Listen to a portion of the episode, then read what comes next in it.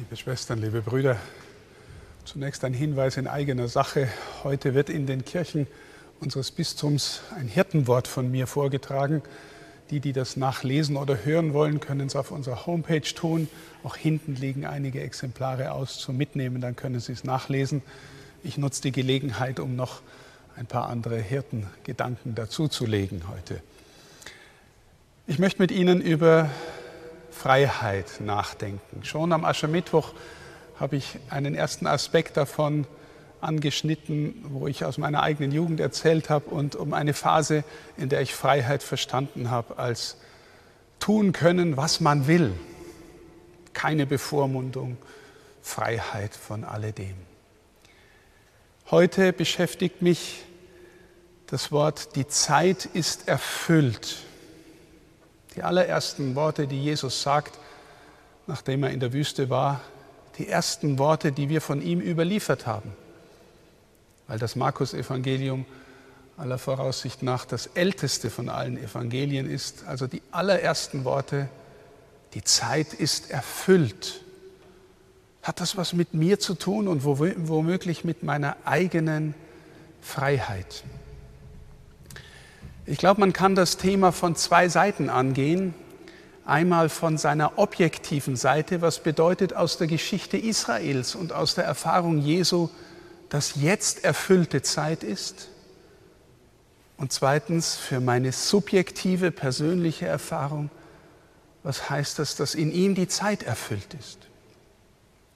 Zunächst die eine Seite, die objektive.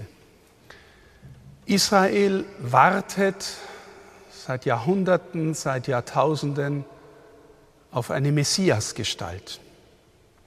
Und es sind mehrere große Themen, die sich durch das Alte Testament immer wieder hindurchziehen. Ich nenne mal vier große Themen. Es gibt noch andere, aber die sind sehr, sehr stark im Vordergrund. Ein Thema ist das Gesetz, das Gesetz des Mose. Die ersten fünf Bücher sind das Gesetz. Das zweite ist die Propheten, die großen Propheten, die immer wieder das Volk in die Erneuerung und Vertiefung rufen. Das dritte ist der Tempel. Der Tempel ist der Ort der Gegenwart Gottes im Volk. Auf den Tempel hin richtet sich alles aus. Und das vierte und alles überragende Thema ist der Bund, Israel ist das Volk, das immer wieder einen Bund mit Gott schließt. Angefangen von Noah, von dem wir in der ersten Lesung hören, über Abraham, der einen Bund mit Gott schließt, über Mose am Sinai, der einen Bund mit Gott schließt, über David, die große Königsgestalt, der den Bund mit Gott immer wieder erneuert. Und wir wissen, dass die Propheten an mehreren Stellen sagen, es wird einmal einen neuen und endgültigen Bund geben. So, und jetzt schauen wir ganz kurz auf diese vier Themen und was die mit Jesus zu tun haben.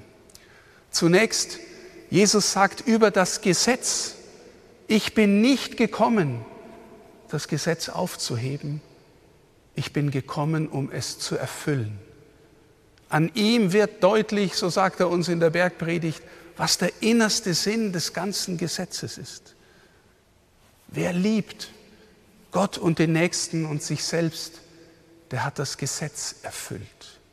Er ist die Erfüllung von allem. Die Propheten. Mose wird im Buch Deuteronomium sagen, einen Propheten wie mich wird Gott euch senden und er wird ihm seine Worte in den Mund legen. Die Erfüllung ist, Jesus ist das Wort Gottes selber in Person. Einen Propheten wie mich. In ihm erfüllt sich alle Prophetie des Alten Testamentes. Der Tempel, wir hören das Wort Jesu, reiß diesen Tempel nieder. In drei Tagen werde ich ihn wieder aufbauen. Und die Jünger verstehen, er meinte den Tempel seines Leibes. Er selbst ist jetzt der Ort der Anwesenheit Gottes in seinem Volk. In ihm erfüllt sich alle Verheißung, die je über den Tempel gemacht wurde. Und der Bund, Wir feiern nachher die Eucharistie hier am Altar. Das ist der neue Bund in meinem Blut. Ich bin die Erfüllung aller Bundeszusagen. In mir erfüllt sich die Freundschaft Gottes mit den Menschen. In Jesus ist alles erfüllt. Mit ihm beginnt etwas radikal Neues, weil die Erfüllung auch noch mal so ist, dass sie alle Erwartung überbietet. Und in die persönliche Geschichte Jesus hineingeschaut, was uns Markus ganz knapp im heutigen Evangelium erzählt. Er geht also gleich nach der Erfahrung der Taufe durch Johannes in die Wüste. 40 Tage, ganz oft die 40 in der Schrift als eine Zeit der Ausdauer, eine Zeit der Endlichkeit, eine Zeit der Erprobung und danach erfüllt sich was. Mose ist 40 Tage auf dem Sinai, danach empfängt er das Wort Gottes, die Gesetzestafeln. Elia geht 40 Tage und Nächte durch die Wüste und ist dann in der Lage, Gottes Wort im leisen Säuseln und seine Gegenwart wahrzunehmen. Israel geht 40 Jahre durch die Wüste, wird dort von Gott erzogen. Warum? Damit es bereit ist für den Einzug in das gelobte Land. Jesus erleidet 40 Tage die dramatischsten Versuchungen in der Wüste und er erleidet sie und durchsteht sie für uns. Und danach heißt es sehr knapp, er lebte mit den wilden Tieren und die Engel dienten ihm. Ist, ist das nicht eine Art Erfüllung, die sich da anzeichnet, wo etwas vom Paradies wieder durchklingt, das Leben in der Natur, in der Einheit mit der Natur und offen auf den Himmel, offen auf die, auf die Engel, die ihm dienen. 40 Tage der Versuchung, die Zeit ist erfüllt. Jetzt beginnt mit ihm etwas Neues. Und liebe Schwestern und Brüder, ich habe das ein wenig so hergeholt, damit wir im Herzen verstehen, wer die Gestalt Jesu eigentlich ist. Und damit wir an ihr lernen können, was es heißt, auch für mich beginnt sowas wie erfüllte Zeit. Ich möchte es mal zunächst verdeutlichen von den Themen, wo wir aus unserer Sicht, aus unserer Erfahrung eher in zerrissener Zeit leben.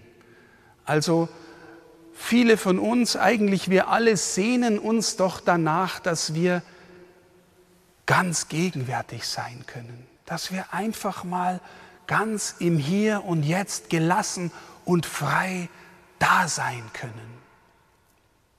Aber ach, wir hängen so sehr an dem, was uns die Vergangenheit einredet, einflüstert, wo sie uns abhängig macht, wo sie unsere Verletzungen gewissermaßen äh, uns immer wieder zeigt.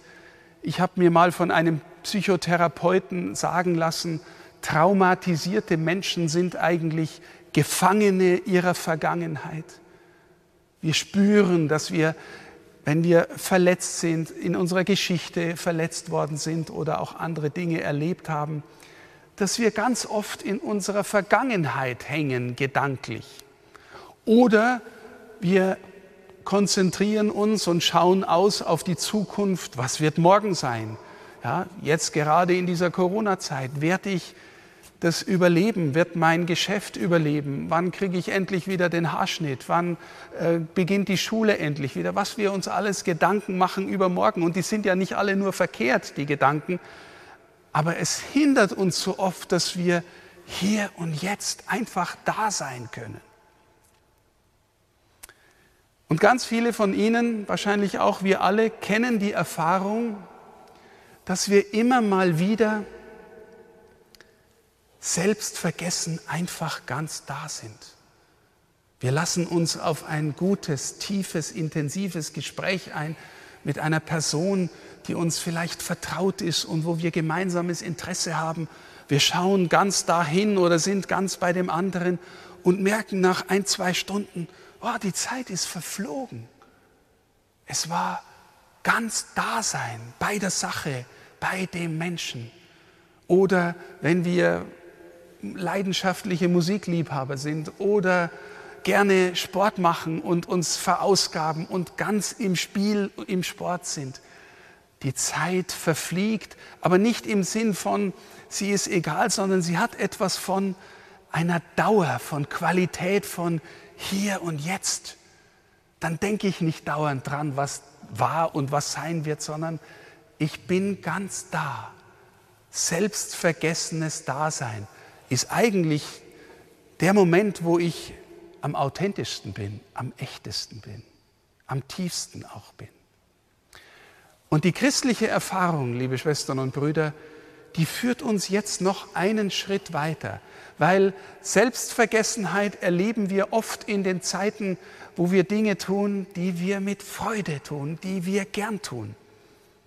Aber es gibt auch Erfahrungen, wo wir uns plagen müssen, wo wir leiden, wo wir uns denken, hoffentlich ist es endlich vorbei.